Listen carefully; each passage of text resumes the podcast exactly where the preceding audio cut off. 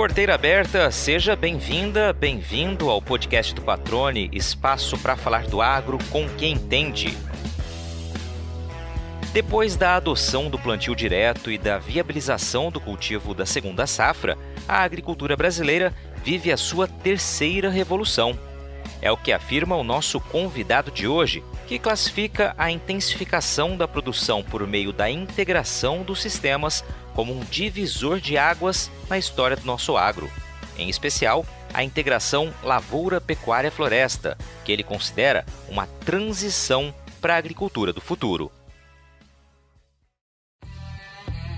Do oeste de Santa Catarina para o médio norte de Mato Grosso, filho de um operador de máquinas agrícolas, o Maurel Belling cresceu no campo e em regiões com destaque no agro. Não à toa, escolheu o que seria quando adulto. Fez curso de técnico agrícola, formou-se engenheiro agrônomo, fez pós-graduação, mestrado e tem doutorado na área de solos e nutrição de plantas. Na Embrapa AgroSilve Pastoril, é pesquisador em sistemas ILPF, com foco no componente florestal. Neste bate-papo, fala sobre as oportunidades e desafios para quem investe em integração lavoura-pecuária-floresta e aponta caminhos que podem ajudar a alavancar este modelo de negócio em Mato Grosso. Maurel Belling, tudo bem, cara? Até que enfim chegou o momento de conversarmos, né? Já estamos combinando essa prosa já há algum tempo. E felizmente conseguimos agora parar para esse papo legal aqui, muito informativo. Tenho certeza que quem estiver nos ouvindo vai sair desse episódio com conhecimento mais enriquecido aí e com muitas perspectivas, né? Afinal de contas, a gente vai trazer aqui análises e também direcionamentos muito interessantes, né, para produção ILPF, sistemas integrados, com foco principalmente em biomassa, que é um dos temas que você tem conversado bastante. Seja bem-vindo ao podcast do Patrone e obrigado por ter aceitado esse convite, tudo bem?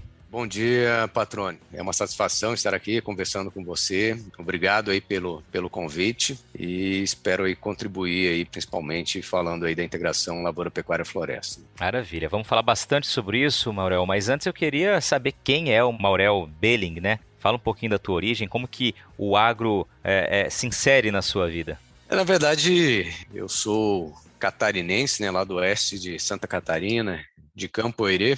É, saí na infância de lá para o Mato Grosso. Eu me considero catarinense de, de certidão, mato-grossense de, de coração. Minha família veio para o Mato Grosso no final da década de 80, né? E na época lá, Campoerê era a capital nacional da, da soja. E nós viemos para Sorriso, que depois veio se tornar aí a, a capital também nacional da soja, né? contexto aí de, da migração, a evolução da, da soja. Eu lembro na época que nós chegamos aqui, vim para Sorriso, aí na Primaverinha, distrito de Sorriso, e a dificuldade que era na época, é, o preparo do solo, gradiação, então começava lá praticamente o ano todo, né, revolvimento do solo, na época ainda era o CBT, que era o, o, o trator que predominava, então passávamos praticamente o período seco lá revolvendo a, a terra para conseguir lá finalizar. Muitas vezes eu lembro né, da infância lá quando terminava o plantio lá em final de dezembro, antes do Natal, era uma festa. Geralmente às vezes passava no Natal e o novo plantando, né? E aí hoje você vê a evolução das máquinas com uma janela de plantio às vezes de 10, 15 dias, onde são plantados milhares de hectares dentro da propriedade. Né? Então, uma evolução, acompanhei todo esse processo de, de evolução que houve, desde a questão do próprio cultivo da soja, do milho, né? Na época lá falava-se em 30 e 32 sacas por hectare de média, à medida que essas produtividades foram se elevando. Aí eu lembro que um marco muito grande foi quando as primeiras propriedades começaram a fechar médias acima de 40 sacas por hectare. E hoje nós estamos falando aí em média acima de 60 propriedades, algumas aí fechando média de 70 até 80 sacas por hectare. Tudo isso associado aí à tecnologia, né, a técnicas de cultivo, o próprio sistema de plantio direto, né, que veio também, trouxe um ganho muito grande, aquela necessidade de revolvimento do solo, então foi substituído aí por um cultivo mínimo, né, só só preparando aqueles talhões que realmente tinham necessidade. Então teve todo um todo um ganho em termos de insumos agrícolas, de até mesmo de conhecimentos técnicos em relação a, ao cultivo, e isso também é atrelado ao próprio melhoramento genético, né, cultivares que responsivas a essas tecnologias também. Muito legal. Então, assim, só para eu entender, você então é filho de agricultores? O meu pai, ele é trabalhador, ele trabalhava, ele não era proprietário, ele trabalhava em fazendas, né, era operador de, de máquinas e eu fui criado no meio. É, a minha infância foi acompanhando é, muitos períodos de férias, ia para o campo junto com ele, e eu lembro que a minha primeira vinda para o Mato Grosso foi para visitá-lo, né? então vim de férias e, e, aí eu ficava, minhas férias era ajudando lá, eu ficava buscando água para o pessoal no campo, aí depois comecei na época a operar niveladora do trator, então tem toda uma infância ligado aí com, com a agricultura. E o patrão do meu pai ele era engenheiro agrônomo e isso foi uma que me inspirou, né, depois a seguir carreira, estudar, então depois fui fazer o técnico em agropecuária na Escola Agrotécnica Federal lá de, de São Vicente, aí na Serra, próxima a Cuiabá. Aí durante o técnico foi muito, uma formação muito interessante, porque o lema da escola era aprender a fazer fazendo. Então, na época, nós tínhamos uma formação técnica muito intensa, era internato, então nós ficamos lá, vivenciamos isso de forma bem, bem intensa, né? dia a dia, tinha inclusive as escalas de final de semana, a escola basicamente era mantida pelo, pelos alunos desde cultivo das hortaliças, ordenha, cultivos de grãos, era praticamente toda feita pelos alunos. Então, foi uma, um período de aprendizado muito intenso e uma coisa interessante porque durante o técnico a maioria dos meus professores eram formados na, em licenciatura em ciências agrárias na época eram duas universidades, era a Federal Rural do Rio de Janeiro e a Federal Rural do Pernambuco, que tinham cursos de licenciatura. Então eu passei três anos ouvindo falar da Rural do Rio de Janeiro, que era famosa por uma das primeiras escolas, na Escola Nacional de Agronomia. Então eu fiquei focado que eu queria fazer agronomia na Rural do Rio de Janeiro. Então, terminei o técnico, fiz o primeiro vestibular, acabei não passando, aí acabei indo para o Espírito Santo, fazendo um curso de especialização em zootecnia. Voltei para o Mato Grosso depois desse pós-técnico, trabalhei um tempo ali na região da Serra de Petrovina, na produção de sementes de, de soja. E aí, no final de, de 97, eu voltei para Cuiabá, fiz um, um pré-vestibular intensivo, é onde eu prestei o vestibular para a Rural do Rio de Janeiro e acabei tendo, tendo êxito e fui para o Rio de Janeiro. E uma coisa que me chamou muita atenção foi quando eu cheguei lá na, na Rural, o campus da Rural, ele é um campus bem, bem grande, são mais de 5 mil hectares. E aí aquelas áreas da Baixada lá do Rio de Janeiro, áreas drenadas, inclusive, que eram, na época, tinha muito problema com malária e tal. Eu olhei aquela imensidão de, de terras e a primeira pergunta que eu me fiz é por que, que não plantavam soja naquele lugar? Já trouxe a vocação do Cerrado para lá, então, levou para lá, é. então. Muito bom. Você sabe que você falando da, da Instituto Federal ali, né, da Escola Técnica de São Vicente, né, é, outras, outros colegas que conheço, né, de, que estão aí na agricultura há um bom tempo, que passaram por lá, falam com esse mesmo carinho que você falou ali, né, realmente quem passou por ali e está na atividade hoje já há um bom tempo tem memórias muito boas ali, né, desse tempo de, de aprendizado e valoriza muito o que aprendeu lá, né, Maurel? Sim, certamente, porque a maioria que entrou lá eram adolescentes, jovens e saíram profissionais formados, né, com uma bagagem técnica muito, muito grande e com, com expectativas de um estado em transformação, né, com oportunidades. Então, muitos acabaram indo direto para o mercado de trabalho, é, alguns é, continuaram estudando e outros seguiram outros caminhos. Tenho colegas, por exemplo, que estão na política, em outros setores também, alguns tornaram advogados, então, com diferentes é, vocações, mas todos partiram de uma, de uma mesma base né? e era um convívio muito intenso, né? Era torno de 450 alunos internatos. Então, você imagine o desafio para uma direção de uma escola conseguir é, manter o convívio entre esses estudantes de forma harmônica e, e com cumprindo com o seu papel da formação, não somente a formação técnica, mas uma formação também pessoal e humana ali muito intensa, né? Então todos nós temos um, um, carinho muito grande porque nós se transformamos aí durante esse período, nesses três anos de vivência dentro da agrotécnica. Bom, aí você dá sequência aos seus estudos, forma-se ali em agronomia e também segue aí na carreira acadêmica por um bom tempo, né? Chegando ao doutorado, fala um pouquinho resumidamente aí dessa trajetória pós-universidade? Eu fui para rural, né? Fiz a graduação. No final da graduação, a minha intenção era até é, voltar para o Mato Grosso. Isso foi lá em 2003, quando eu me formei em maio de 2013, mas consequência de algumas greves que houveram, é, atrasou um pouco, era para ter formado final de 2002. E aqui no estado estava na época uma crise muito grande, não havia perspectivas de contratação, é, o setor do agro estava passando por momentos bem, bem difíceis. E aí eu decidi, como eu já tinha seguido a questão da iniciação científica durante a graduação, então tinha oportunidade de fazer a, a pós-graduação então, em função daquele momento atípico, eu decidi seguir para pós-graduação, fazer um mestrado.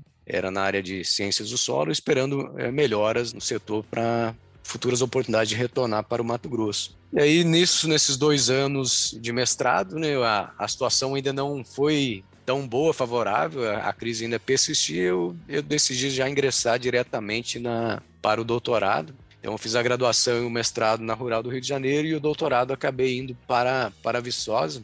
E aí talvez foi a, a grande é, guinada aí que eu dei na, na minha carreira acadêmica, porque a, a minha pretensão quando eu fui para Viçosa era trabalhar com sistemas de recomendação de calagem e adubação para, para a soja, até pela minha familiaridade com a cultura, tal, pela, pela vivência e até mesmo a questão do estado do Mato Grosso. E aí o meu orientador ele tinha quando eu cheguei em Viçosa, nos primeiros meses, meu orientador tinha vindo para Mato Grosso apresentar os resultados de um projeto que ele tinha da mesma linha para a Teca. E aí ele voltou colocando que a empresa na qual o projeto estava sendo desenvolvido, ela tinha interesse em dar continuidade nesse projeto de desenvolvimento do sistema para recomendação de adubação para a Teca. Ele me colocou como uma oportunidade, se eu tinha interesse em desenvolver esse projeto, e se caso não fosse meu interesse, é, ele, nós iríamos focar na, na soja. É claro que quando a gente vive de, de pesquisa e tal, muitas vezes a, a oportunidade de um agente financiador para o projeto é uma coisa que pesa muito. Então, como havia esse, esse, interesse da empresa na quantidade do projeto, e aí fiz uma análise comparando, pensando em questão de modelagem, de modelos de crescimento, quando eu comparava uma cultura anual com uma, uma cultura perene, como uma teca, com um ciclo de 20, 25 anos, eu achei muito mais desafiador e acabei topando esse, esse desafio. Então, meu projeto de doutorado foi, foi com a Teca, a empresa era Tectona Florestal, lá de Tangará da Serra. Então, eu vinha para o Mato Grosso fazer as, as avaliações e coletas e voltava para Viçosa para fazer o processamento de dados. E aí foi aí onde que realmente eu comecei a me aprofundar mais com relação a essa parte da silvicultura, né, do, e do, pensando aí no componente florestal dentro do, dos sistemas integrados. Então, depois eu terminei o, o doutorado, a minha esposa estava em Piracicaba fazendo doutorado, eu acabei indo para Piracicaba, passei um tempo no departamento de florestas lá de, da Exalc, desenvolvendo alguns trabalhos junto com o Sr. Leonardo Gonçalves e com o pessoal do CIRAD, muito focado na, na parte de, de, eucalipto. E aí, nesse meio tempo, aí surgiu o, o concurso da, da Embrapa.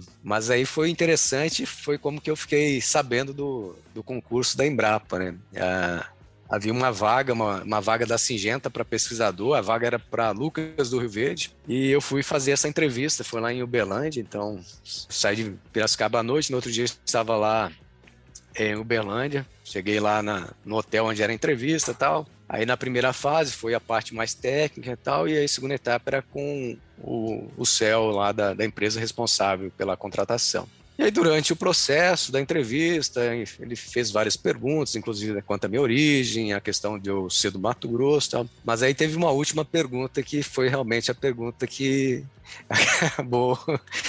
É, ele, ele comentou: ó, você está sabendo que vai ter uma unidade da Embrapa lá no Mato Grosso? E se você passar no concurso da Embrapa, você irá nos abandonar? Resultado, eu não passei na entrevista da Singenta. e posteriormente, felizmente, eu acabei ingressando na Embrapa Agro Pastoril em, em Sinop. Então, de forma resumida, aí, a minha história acadêmica e até chegar na Embrapa foi, foi essa. Então, eu tive a oportunidade de retornar né, para a minha região de, de origem, né, de, de coração é, para um centro é, focado aí no matemática, né, sistemas de integração lavoura, pecuária, floresta, justamente contrapondo a, a, a questão da, da, monocultura, trazendo aí uma alternativa, né, para a gente poder produzir mais, com, é, impactando menos o ambiente, trazendo aí benefícios aí para o sistema de produção. E aí, então, toda essa minha bagagem, né, desde a formação do técnico agropecuária, essa minha passagem pela área de solos e a minha formação doutora, mais na, na pós-graduação com a parte civicultural, isso me dá uma visão mais holística em relação aos sistemas. É o meu foco é são sistemas de integração lavoura, pecuária, floresta, mas o, o meu foco principal é o componente florestal e o, o componente solo. Então essa minha formação me ajuda a ter uma visão mais, mais holística em relação aos sistemas de integração lavoura, pecuária, floresta muito legal. Gostei da trajetória, né? Parece que foi desenhada, né? Uma trajetória de estudo focado numa área e de repente constrói uma Embrapa, uma unidade da Embrapa que vai ter como tema central principal, né, de fato, essa inserção do componente florestal nos sistemas. Tem um detalhe interessante, assim, que complementa toda essa trajetória, essa jornada, que, assim, antes de eu sair para estudar para o técnico, teve um momento da minha vida que eu tomei a decisão que, que, assim, você tem a imagem lá da visão do pai, né, que você quer seguir a carreira do meu pai, então meu pai era operador de máquinas, lá inicialmente, aí comecei a operar trator, vi que não era tão bom assim, mas teve um momento marcante, assim, que o patrão do meu pai ele arrendava uma propriedade lá na Primaverinha, em Sorriso, e uma área aqui em Sinop, que é justamente a área onde hoje está a unidade da Embrapa. Isso foi lá em 90, início de 92, eu estava ajudando meu pai plantar arroz aqui na área. E na época eu era o badequeiro da plantadeira, que é, os agricultores conhecem a plantadeira Egan lá, sistema todo rústico, né? Plantadeira de botinha. E aquele pó do arroz tratado, né? Na época tratado com furadão, eu eu acabei me intoxicando. Então, no final de tarde, eu vim para a sede da Fazenda, aqui, que é próxima aqui à sede da Associação dos Empregados em Embrapa, passando mal. Tive náuseas, vômito e tal, e foi onde que eu parei para refletir. Falei, não, eu não quero isso para minha vida, eu vou, vou estudar. E saí justamente para estudar. Então, fiz o processo de seleção para a escola agrotécnica, graduação, mestrado, doutorado. E 17 anos depois dessa jornada né, de graduação e pós-graduação, eu volto trabalhar na área onde eu tomei a decisão mais importante da minha vida. Rapaz, essa aí tava escrito mesmo, hein? Muito bom. Você já visitou uma sementeira de soja? Tem curiosidade em saber como é uma unidade de produção e todas as etapas do beneficiamento das sementes?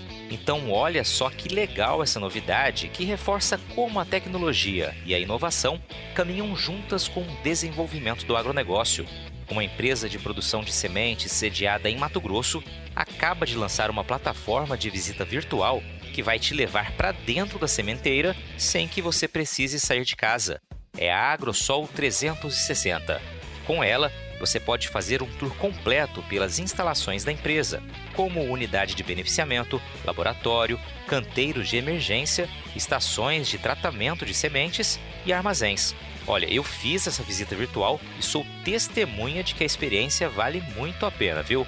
E olha que legal! Além da visita pela unidade de produção, a AgroSol 360 também te leva virtualmente para um dia de campo exclusivo, onde você pode caminhar por área demonstrativa, visualizar em campo todas as cultivares de soja que fazem parte do portfólio da AgroSol e também interagir com o conteúdo. Para fazer o tour virtual, é só acessar o site www.agrosol360.com.br e dar início à sua visita. Agrosol Sementes, germinando o futuro. Ô Maurel, eu tive a oportunidade de ver a tua palestra ali naquele né, grande evento que foi o Famata Embrapa Show, e você logo na introdução, você trouxe uma definição, acho que sintetiza muito bem a revolução da nossa agricultura, né? Você dividiu em três momentos. Eu queria que você trouxesse aqui para os nossos ouvintes, de fato, quais foram esses momentos, né? Que mostram justamente em que cenário atual nós estamos agora com o ILPF. É, então, a, a, primeira grande revolução foi justamente a questão do, do sistema do plantio direto, né?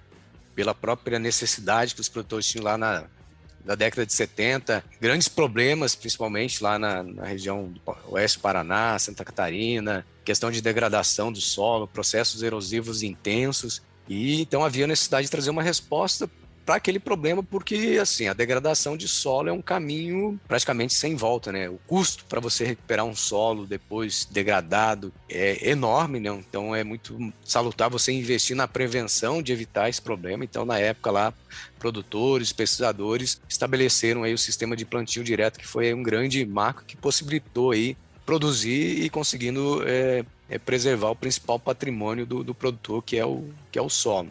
E aí depois disso, o, talvez a segunda grande revolução foi justamente a questão, e aí está atrelado aqui ao centro-oeste, que você tinha a safra de soja e depois você eh, passou-se a produzir o milho, o milho safrinha. E isso com o processo de evolução das técnicas, esse, esse milho safrinha ele se tornou uma segunda safra. Então hoje o centro-oeste, Goiás, Mato Grosso e outros estados têm números aí e vem aumentando a, a, produtividade do milho. Então, essa questão de você produ produzir duas safras no mesmo ano agrícola, isso foi um, também um, uma outra grande, grande revolução. E é claro que à medida que você vai intensificando, você vai usando uma quantidade muito grande de insumos para produzir, você acaba tendo uma pressão muito grande, aí você começa a ter alguns outros problemas, a questão de desequilíbrio de pragas, de doenças, e aí começa-se a buscar outras alternativas para trazer respostas aí até para você conseguir minimizar esses problemas que acabam ocorrendo desse processo de, de intensificação, né? E aí vem então a, a, terceira grande revolução, que é justamente aí a integração é, lavoura, pecuária, floresta, hoje já consolidada com a integração lavoura, pecuária, e os resultados de pesquisa mostram aí os ganhos é, expressivos que é, a integração dessas duas atividades trouxeram, e principalmente sob o aspecto de conservação de solo e água. Então, a presença da braquiária contribuindo aí para a construção do perfil de solo, recuperando nutrientes que estavam sendo perdidos em profundidade, isso contribuindo para estocar carbono nesse solo mas principalmente devolvendo a vida para o solo. Né? Então, a partir do momento que você resgata a vida do solo, você devolve o potencial produtivo daquele solo. Então, o papel importante aí do, da integração é justamente é, resgatar a vida no solo. Então, nesse primeiro momento, a lavoura pecuária contribuindo com, com, esse processo. E aí vem também toda uma pressão com essa questão da, da sustentabilidade, né? É, de sistemas que sejam impactem menos o, o, ambiente. A gente vê muito falar em sistemas mais sustentáveis. Eu particularmente eu, eu tenho restrições com esse mais sustentável, porque nós temos dificuldade até mesmo para definir o que seria sustentável porque a sustentabilidade ela não vai ser aferida por nós, serão as gerações futuras que vão dizer se nós fomos exitosos ou não em termos. Então eu, eu prefiro falar em sistemas mais amigáveis, sistemas que impactem menos é, o ambiente, e aí falando em, em LPF, nós estamos falando em um ecossistema de, de produção, onde eu estou falando, fazendo um planejamento pensando na propriedade como um todo, fazendo uma ponte entre aquelas áreas de preservação permanente, a reserva legal e aquele sistema produtivo. E aí vem hoje a palavra de ordem, né? A, a sustentabilidade já não é tão, tão falado quanto a questão da descarbonização é, da agricultura. Então, o sistema de integração lavoura, pecuária e floresta, eles têm um papel importante nesse processo de descarbonização. E aí vem aí num segundo momento aí a inserção do componente florestal aí tendo um papel importante aí nesse processo de descarbonização da agricultura. É claro que a integração lavoura, pecuária floresta é uma das ferramentas que nós temos aí de, de, intensificação em busca da sustentabilidade. Tem uma série de outras estratégias de produção, de outras formas que também é, cumprem esse papel e, e, são importantes tanto quanto aí é, nesse, nesse processo de descarbonização da agricultura. E eu vejo a integração lavoura-pecuária-floresta como uma transição para uma agricultura do futuro, porque ela está em definição ainda. É, nós estamos buscando aí qual que vai ser o modelo que melhor é, se adequa e talvez não só um modelo, vamos ter vários modelos aí que, que se aproximam mais de uma agricultura mais amigável, com um equilíbrio aí. E eu acho que nós temos que ter uma preocupação muito grande, é justamente nós conseguirmos manter ter a nossa capacidade de, de produzir alimento para as gerações futuras. Excelente. E aí, é, pegando um gancho aqui, quando você fala em sistemas integrados, né, existem vários modelos, vamos colocar assim, não sei se o termo está correto, de sistemas integrados, seria o mais tradicional, né, lavoura pecuária, que a gente vê numa área maior, né, ocupando uma área maior, o ILPF, que é a introdução da floresta junto à lavoura e pecuária. Depois nós temos também é, lavoura, floresta, pecuária, floresta, ou seja, tem vários modelos, né? E hoje o maior, evidentemente, é a integração lavoura-pecuária. Eu queria que você trouxesse números de como a gente tem hoje no Brasil esse diagnóstico, esse retrato aproximado, evidentemente, e de quanto disso seria ILPF. Então, hoje tem algumas projeções. O primeiro levantamento foi feito lá em 2016 pela CLAF, uma empresa que foi contratada pela rede ILPF É, lá em 2016 eram 11 milhões e meio. Hoje a estimativa é que estejam aí já ultrapassando os 17 milhões de hectares. E aí desses 17 milhões, predominantemente, a, a, pensando a LPF como uma estratégia de produção que contempla aí as suas quatro modalidades, a lavoura pecuária, a pecuária floresta, a lavoura floresta e aquela modalidade mais intensa onde contempla os três componentes. Então, considerando essa estratégia de produção, desses 17 milhões, em torno da média nacional, 83% predomina a lavoura a pecuária. E nós teríamos aí os outros 17% com alguma outra modalidade que contemple o componente florestal. No caso do Mato Grosso, é, hoje já é uma estimativa em torno de um levantamento recente é, pelo projeto GeoABC da Embrapa Solos, no Rio de Janeiro, é indicando que uma, só, só de LP o Mato Grosso já teria em torno de 2,6 milhões de hectares. E no, naquele levantamento da CLAFMA, é, 90% dessa área seria lá em, em 2016 de integração lavoura-pecuária. Então, mostrando que a gente já superou em muito aí a projeção de crescimento. Então, atualmente, aí, já mais 2,6 milhões só de de integração lavoura-pecuária. Se nós fosse considerar aquele levantamento da CLAF, teria em torno de 300 mil hectares em alguma modalidade com o F, mas eu não acredito que nós tenhamos tudo isso. Nós considerarmos o perfil do produtor do Mato Grosso, o produtor típico de grãos, é 99% adota ILP, então a adoção do F, grande parte ainda é pelo pecuarista. Eu acredito que nós temos uma projeção em torno de 25 a 50 mil hectares da, das modalidades com F no estado. Mas a próxima etapa do projeto GeoABC é justamente fazer o levantamento daquelas áreas com o componente florestal. Aí nós vamos ter uma aferição desse número de forma mais exata de quantos hectares nós temos aí das modalidades com o componente florestal. É, naquela mesma palestra que eu acompanhei sua no evento da Famato em Brapa, você destacou e achei muito interessante que para você ter uma inserção do componente florestal, você precisa definir qual a vocação desse componente florestal na região em que você está inserido, né? Queria que você falasse um pouquinho sobre isso e você já trouxe ali naquela tua palestra, né, algo que realmente mostra qual é a nossa vocação aqui em Mato Grosso pro, pro F, né, da, da sigla aí. Nós temos aí as, as primeiras URTs implantadas aqui. O URT são as unidades de referência tecnológica, foram implantadas até pela Embrapa Arroz e Feijão, lá capitaneada pelo Flávio Vruck. Então começou lá em 2004, a primeira com F foi lá em, em 2008.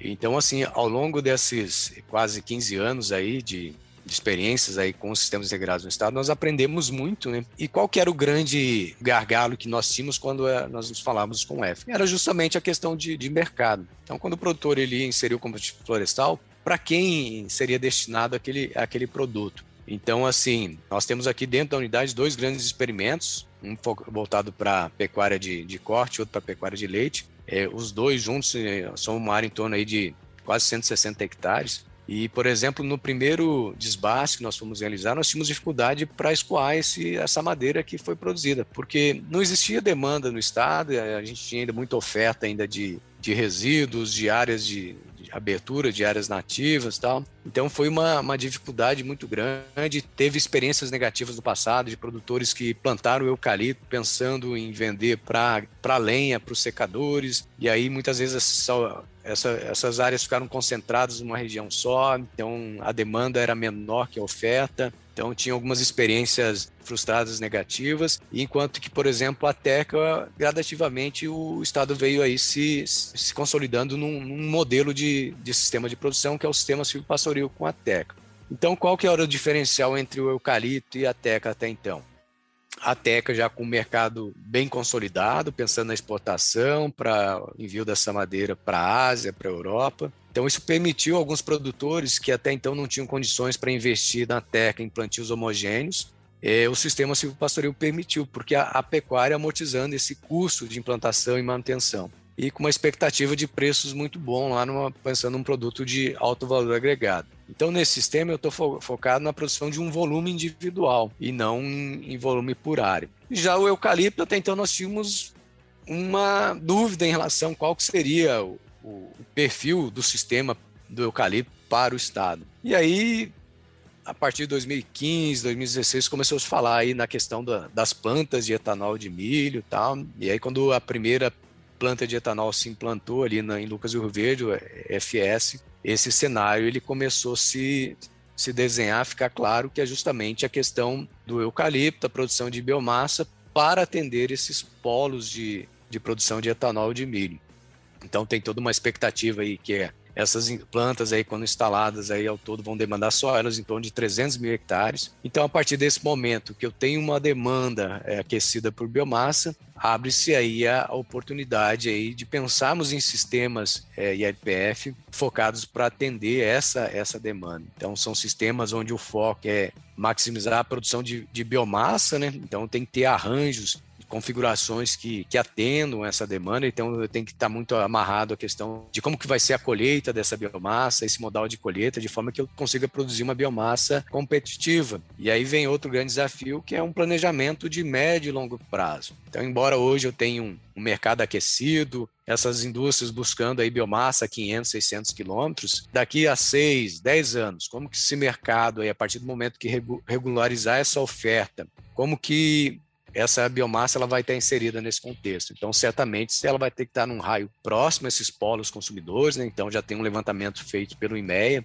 que o produtor tem que estar aí num raio de 150, 200 quilômetros dessa indústria. Eu tenho que ter um, um desenho, um arranjo aí desse sistema de produção que ele viabiliza a colheita mecanizada, tem um rendimento operacional, isso é, é possível, é claro, nós já temos aí números, dados que, que permitem dimensionar esse sistema para produzir essa, essa biomassa com rendimento operacional. Então, o, o Mato Grosso, é, ao, longo, ao longo dessa uma década e meia, ele, ele consolidou a sua vocação aí, é justamente aí o, o sistema silvopastoril, é onde a teca é o carro-chefe, e o eucalipto aí pensando para a produção de biomassa para atender esses polos é, de produção de biomassa. É claro que não quer dizer que o eucalipto não possa ser utilizado numa outro arranjo, numa outra configuração, às vezes uma demanda menor, para lenha, é onde vai ser colhida aí, colhida de motosserra tal. Aí eu tenho uma flexibilidade até maior aí de, de arranjo, configurações, e é claro, sempre focando aí, por exemplo, às vezes um, um produtor de leite, eu vou dimensionar o meu sistema de forma que eu não vá tirar o, o ganha-pão diário dele e as aves vão adicionar uma receita para aquele produtor. Então tem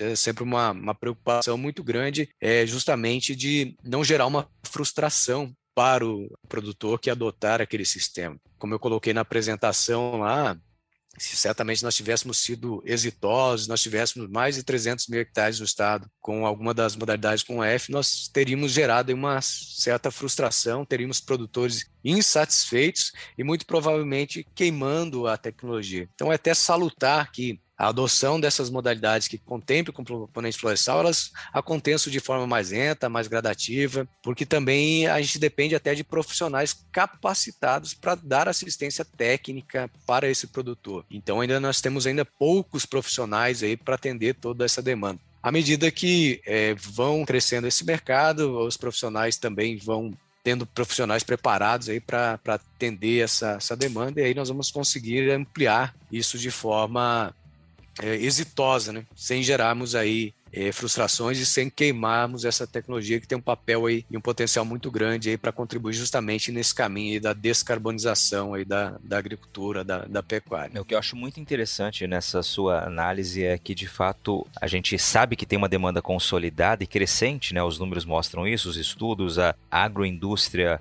crescendo aqui em Mato Grosso, especialmente no que diz respeito à conversão, né, à transformação do milho em etanol e gerando essa demanda por biomassa. É, a gente vê um horizonte promissor ali para frente e justamente nesse momento anterior a, a gente enxergar e vivenciar esse cenário, todo o estudo que foi feito, né, por vocês aí na Embrapa, ou seja, realmente agora a gente tem as ferramentas e a orientação necessária para que de fato esse crescimento seja pautado em conhecimento e, e o que vai gerar, claro, resultados mais assertivos. Bom, Maurel, só para a gente aproveitar esse momento aqui, eu queria que você me dissesse aproximadamente, né, reforçasse aqui qual o tamanho hoje estimado da nossa área de eucalipto, você chegou a comentar ali, mas vamos reforçar isso, e teca, e se as nossas projeções pautadas nessa demanda é, se forem confirmadas, a gente está olhando um horizonte nos próximos 10 anos aí para chegar a quanto? Então, a área atual hoje o, do eucalipto, o levantamento em um relatório do IBA 2019, seriam 189 mil hectares. O IMEA fez um levantamento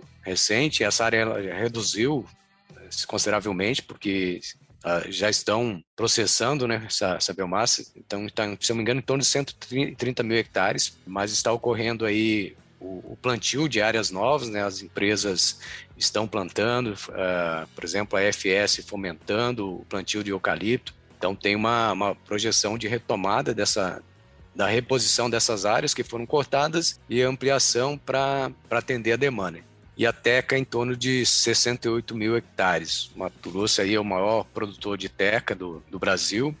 É, em termos com o sistema silvopastoril, chega em torno de aproximadamente uns 5 mil hectares. Mas então tem toda uma, uma projeção aí de crescimento da área plantada com eucalipto, principalmente. Então, se todas as plantas de etanol de milho aí então, as que estão instaladas e as que estão em, em, construção, por exemplo, a FS tem uma em construção em Primavera do Leste, está iniciando as obras em Querência. Tem outra planta prevista para a região de Campo Novo do Parecis. Então, se todas essas unidades aí, a expectativa é que elas demandem em torno de 300 mil hectares aí nos próximos 10 anos para atender essa demanda. Isso sem contar as outras é, usinas menores, aquelas usinas flex. Temos que considerar também a questão dos secadores de grãos, que eles estão também demandando biomassa e há uma pressão cada vez maior pela origem dessa biomassa. Então, aquelas biomassas alternativas, oriundas de ou de área de supressão, ou alguma outra área que tenha algum questionamento sobre a, a, sua origem, elas vão ser substituídas por biomassa plantada, porque aí nós temos a garantia da, dessa origem, né? Então, até por questões de certificação, de uma série de pressões do mercado externo. Então, a tendência é cada vez mais da, dessas biomassas alternativas elas serem substituídas pela, pela biomassa é, plantada. Então, tem essa expectativa de uns 300 mil hectares é, nos próximos 10 anos, só para atender a demanda das usinas de etanol de milho e essas demandas menores. E tem também a expectativa de uma, de uma planta de celulose no Vale do Araguaia. E se essa se concretizar, essa também demandaria em torno de 200, 200 mil hectares. Então, nós estamos falando aí em torno de meio milhão de hectares com florestas é, plantadas no estado do Mato Grosso. E isso é importante porque a partir do momento que eu tenho uma cadeia bem estabelecida de uma cultura na, na parte silvicultural, então a partir do momento que a, a silvicultura do eucalipto ela se consolida no estado, ela abre oportunidade para os sistemas integrados. Porque a partir do momento que eu tenho uma cadeia já definida, o exemplo da Teca, ela possibilita essa expansão para os sistemas integrados, porque isso traz já um know-how, traz profissionais que têm conhecimento com a parte cultural que facilitam aí então a condução dentro do sistema. Então, a, esse crescimento do monocultivo aí do eucalipto no estado vai nos abrir oportunidades aí justamente para a expansão dos sistemas integrados com, com o componente florestal. Muito legal. Só vou fazer um, um parênteses aqui, quem estiver nos ouvindo e quiser saber um pouco mais sobre esse tema, o episódio 31 do podcast do Patrone, a gente conversou com o Fausto Takizawa, que é da área floresta, Associação dos Reflorestadores aqui de Mato Grosso. O título do episódio foi De Biomassa à Madeira Nobre. Ele falou exatamente um pouquinho sobre esse cenário que o Maurel comentou aqui. Você está ouvindo o podcast do Patrone, agroinformação com quem entende. Agora, Maurel, vamos lá. Eu sou um produtor rural, estou acompanhando aqui a tua entrevista e me interessei. Quero produzir com foco em biomassa, pensando aí no eucalipto, que tem um, um horizonte aí, né, mais curto, né, se a gente comparar com o período aí de corte da teca, né? Que, que eu devo levar em consideração, de que maneira eu tenho que observar minha área, na minha propriedade, para fazer esse cultivo da maneira mais correta possível para atender a essa demanda. Você, um momento atrás, falou que preciso ver o arranjo, a questão de espaçamento, enfim, tem alguns pontos técnicos que precisam ser levados em consideração. Aqui o produtor deve ficar atento. É, então, patrão, tem aí uma, uma série de, perguntas é, que precisam ser respondidas né, na definição desse arranjo, então precisa de um levantamento de uma série de informações né, desse produtor. Aí o primeiro ponto é eu acho que é crucial essa questão da localização, se ele está num raio aí próximo, né, essas usinas aí de etanol. Então, primeiro ponto é, ele estando dentro desse raio aí, então é viável investir justamente num sistema pensando na produção de biomassa. Segundo ponto, aí vem a questão das características da propriedade, se ele vai integrar com a lavoura, se ele vai integrar só com a pecuária, como que, qual que é o propósito, definido bem claro, né? Então, no caso, nesses arranjos para biomassa, o componente florestal ele vai ser o carro-chefe do sistema, então eu vou dimensionar esse sistema de forma que eu atenda é, essa essa produção de biomassa, então eu vou ter uma densidade maior de árvores por hectare. Então, embora ele perca um pouco, seja na produção de, de grão, seja na produção da pecuária, a a receita gerada pelas aves ela vai substituir essa receita perdida e o que importa mesmo é no final lá o, o, o somatório da, da, receita gerada do sistema de produção e é, é, o que torna interessante. Mas aí nesse, nesse planejamento tem que ter desde o tipo de solo, né? se é um solo de textura média, se é um solo de textura arenosa, se esse solo ele é um solo plano, se é um solo declivoso, então isso vai definir se eu vou, se é um solo, um relevo movimentado obrigatoriamente, esse arranjo, as aves vão ser em nível, né? Sempre priorizando a conservação de solo e água. E aí, por exemplo, o parque de máquinas da propriedade, quais equipamentos que vão transitar, então a distância entre essas faixas das árvores vai ser dimensionada em função daquele equipamento que tem talvez o maior custo operacional. Então, se entra a produção de grãos, a largura da plataforma da colhedora de grãos ou a barra de pulverização, se o caso só for a pecuária, fazer algumas as intervenções. Então, todo esse, esse dimensionamento é, dessa configuração leva em consideração esse, esse aspecto. Então, ah, o número de faixas número de linhas naquela faixa de árvore provavelmente vai ser dimensionado em função do, do, modal de colheita. Então, ah, ele vai vender essa floresta em pé para a empresa que está comprando. Então, se ela for fazer essa colheita com, com um feller, ah, quantas linhas esse feller leva na frente de ataque dele? Ah, se são quatro linhas, seis linhas. Então, eu vou dimensionar esse sistema de forma que otimize esse, esse rendimento operacional, que lá no final, no corte dessa biomassa, ele consiga oferecer uma biomassa com custo competitivo frente às outras ofertas que ele, que ele tem no mercado. Então, todo esse planejamento ele deve ser feito é, levando esses aspectos em consideração. Então, é importante esse produtor ele procurar um, uma assistência, até uma consultoria para fazer esse, esse acompanhamento, né? Então, ter essa, essa já tem alguns consultores no, no mercado, né, que fazem esse acompanhamento do produtor para que ele consiga ter aí isso no, no, sistema. Então, o primeiro ponto é procurar essa, esse profissional para fazer esse acompanhamento e todo esse planejamento prévio aí. Então, isso requer, às vezes, um estudo prévio, é, detalhado, às vezes vai gastar um mês, dois meses, às vezes até três meses fazendo esse planejamento, mas isso é importante porque a gente está pensando lá num, num sistema que vai ficar, se a gente pensar em biomassa, no mínimo aí seis, seis sete anos. Então, tem que ter um planejamento feito. Um exemplo da TECA aí, o sistema pastoril é em torno de 20 anos. Então, tem que ter um planejamento criterioso justamente pensando no médio e longo prazo para que a gente tenha é, êxito aí na, na, na, implantação e na execução desse sistema. E aí vem desde a parte é, pré-implantação, quando a gente fala em árvores, aí a questão da formiga aqui no estado do Mato Grosso é uma operação de guerra, então vem desde o combate pré-plantio, durante o plantio, áreas de agricultura, geralmente a gente tem menos dor de cabeça com formiga pelo próprio controle que é feito para os grãos, isso acaba minimizando o problema, mas geralmente áreas que são áreas de pecuária, que vão ser implantados o sistema e próxima a áreas de APP, de reserva legal, aí a gente tem muito problema com formiga, então é importante ter um trabalho de prevenção aí e, e monitoramento da, da formiga dentro do sistema. Nesse planejamento todo tem que levar uma série de, de questões em consideração. E é claro que tem todo o processo de produção da silvicultura do eucalipto que já está muito bem estabelecido, então isso facilita bastante nesse planejamento. Você já aproveita todo esse know-how, todo esse conhecimento que há para a silvicultura, para o plantio homogêneo do eucalipto, você aproveita traz esse conhecimento para dentro aí do sistema integrado. Né? Isso facilita aí a, a, a condução, o manejo dentro do, do sistema LPF, é claro, trazendo as particularidades do sistema também.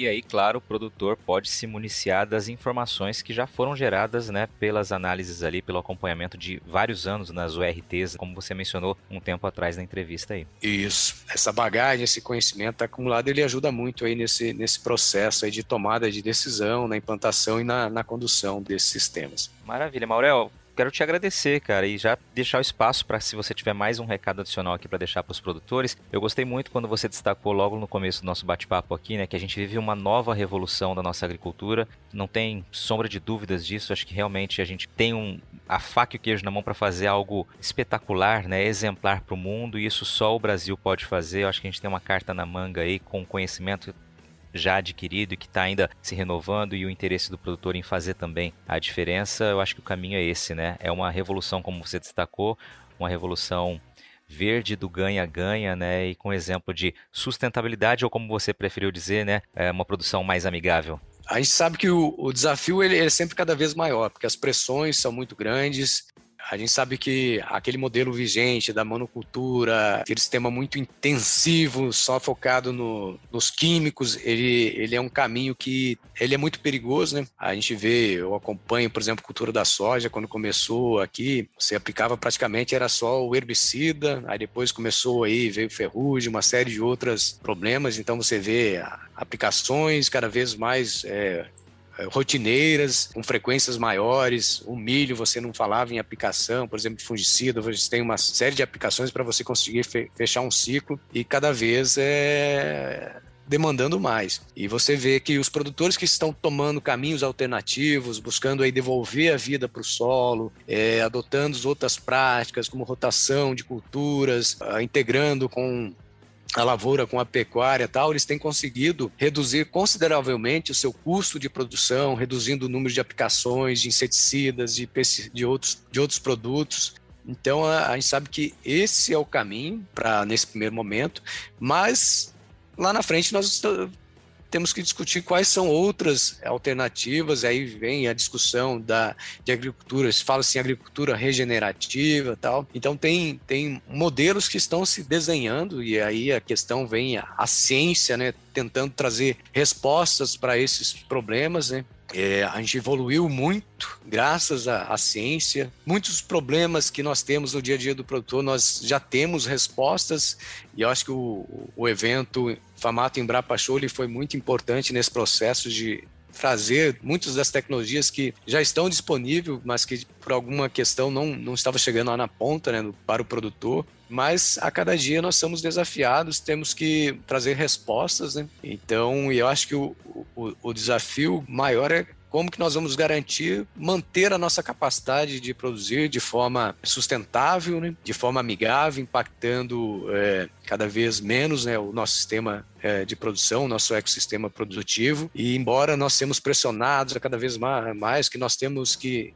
conservar, que nós temos que reduzir a abertura de nossas áreas, tal. Nós temos respondido à altura, nós temos mostrado, nós temos conseguido produzir mais sem sem necessidade de aberturas de novas áreas, simplesmente otimizando o uso dos recursos que nós temos disponíveis, né? Principalmente o, o fator terra, né? Então, áreas onde eh, produzia-se lá por exemplo, na pecuária, área em algum grau de degradação, com menos de 1 A por hectare, onde hoje consegue-se 3, 4 A, e os números mostrando que tem potencial para 8, uh, até mais. E um, um, resultado que me chamou muita atenção, que foi justamente a evolução da área de pecuária no estado do Mato Grosso nos últimos anos. Os números mostram que a área de pecuária tem diminuído e o rebanho bovino tem aumentado. Então, mostrando aí que nós estamos é, tornando eficiente a cada dia e o pecuarista é, talvez seja o que seja mais esteja mais pressionado nesse processo. O agricultor, de certa forma, ele vê a, a fotografia dele lá